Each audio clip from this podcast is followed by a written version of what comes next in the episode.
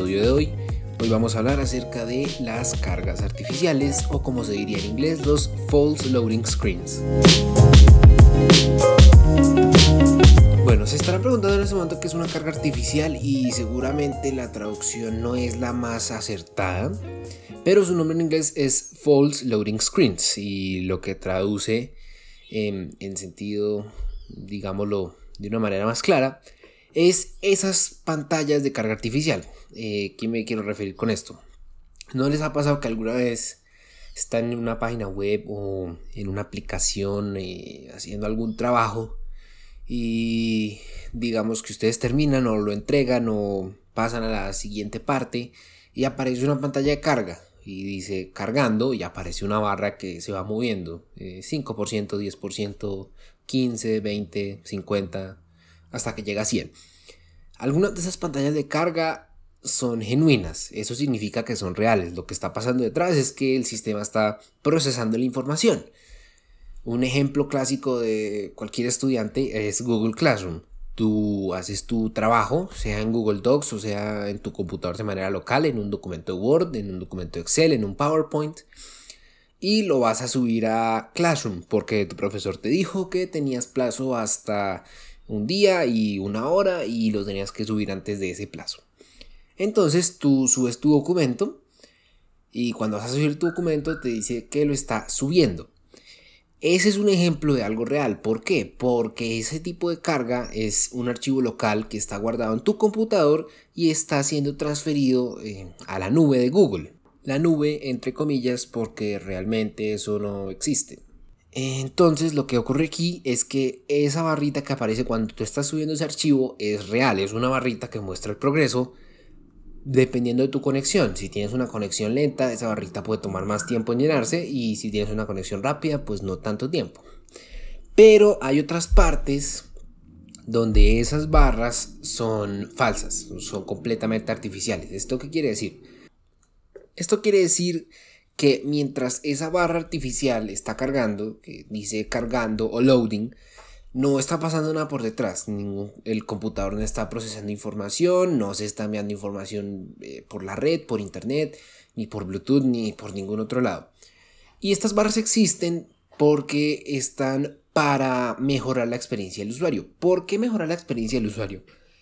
Hay varios estudios que han demostrado que si una página carga muy rápido o si un programa, eh, una aplicación carga muy rápido, va a generar desconfianza en el usuario porque el usuario está acostumbrado a que el computador procese la información y que se demore 30 segundos, 40 segundos, en algunas ocasiones unos minutos. Y como el usuario está acostumbrado a eso, cuando una aplicación o un servicio carga muy rápido, genera desconfianza porque lo que cree el usuario es que la aplicación no está haciendo el proceso bien o no está realizando los procesos de manera correcta o la información está incompleta, alguna cosa eh, similar a estas situaciones. Ahora claro, como estamos acostumbrados a esperar que los programas carguen, tenemos ese ideal de que los computadores, los computadores portátiles, eh, los computadores de bolsillo, en su defecto teléfonos, smartphones, eh, tabletas, televisores, tenemos pensado que en su defecto toman bastante tiempo para cargar.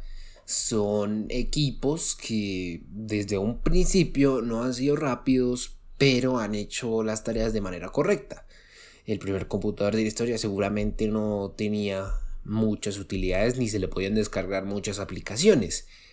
Y tomaba su tiempo para, para cargar, pero a medida que fue evolucionando la tecnología, tenemos hoy en día laptops, tenemos ultrabooks, que son computadores extremadamente livianos y extremadamente pequeños, que cumplen con un montón de tareas. Entonces, a medida que ha evolucionado la tecnología, ha evolucionado también la velocidad en la que se desarrollan los procesos. Pero nosotros como humanos seguimos adaptados a la idea de que eso tiene que tomar un tiempo y si no toma ese tiempo está mal o el computador se equivocó. Entonces basados en esa idea, varias veces eh, pensamos que esas pantallas de carga son desesperantes y que no sirven. Pero nuevamente los estudios demuestran que es mejor que el usuario espere, eh, se siente más cómodo esperando a que cargue instantáneamente. Y esto pasa. Un, otro ejemplo de una carga falsa, un ejemplo de una carga falsa podría ser em, una página de vuelos. Los estudios han demostrado que las páginas de vuelos normalmente tienen la información precargada y cuando un usuario hace una búsqueda, lo que pasa es que eh, esta página verifica los resultados, los actualiza con la última información que haya disponible y la muestra al usuario. Pero eso se hace en milisegundos, ni siquiera segundos, milisegundos. El tiempo que te demoras en hacer una búsqueda de Google. Pero entonces, ¿por qué tenemos esa confianza con Google y no con otras cosas? Bueno, Google es un motor de búsqueda bastante antiguo y confiamos en Google porque lo usamos todo el tiempo y es confiable. nos da los resultados que necesitamos cuando los estamos buscando y de manera acertada casi siempre. Pero no confiamos en los demás sitios porque son sitios que estamos visitando por primera vez o que visitamos pocas veces. En cambio, aquellos que visitamos frecuentemente, eh, tendemos a confiar más en ellos porque ya los conocemos. Volviendo al ejemplo del buscador de vuelos. Un buscador de vuelos normalmente lo que haría es que tú le dices tu eh, lugar de salida, tu lugar de destino y las fechas en las que quieres viajar. Y lo que haría el buscador es que te va a mostrar una animación de carga. Y mientras te muestra la animación de carga, va a decir buscando en aerolíneas y va a empezar a botar nombres. Entonces digamos que estoy buscando en Colombia. El buscador diría buscando en Avianca, buscando en Latam, buscando en Viva Colombia. Y luego me daría nombres de otras aerolíneas, buscando en American Airlines, buscando en Delta, en United, dependiendo del destino, claro. Entonces eso genera confianza para el usuario porque dice, vaya, mira, está haciendo su trabajo, está buscando en otras partes, está buscando con las aerolíneas. Y en ciertas ocasiones esos motores de búsqueda usan otros motores de búsqueda para encontrar esos resultados. Razón por la cual genera esa confianza en el usuario.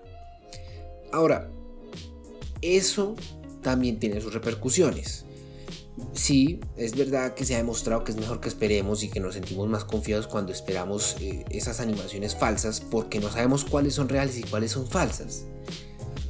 Pero aún así hay lugares donde esas cargas, que aunque sean falsas, son necesarias. Vamos a hablar de eso en un próximo podcast donde hablaremos acerca de El Día Sin IVA y acerca de las filas virtuales y qué fue lo que pasó en los dos últimos días sin IVA.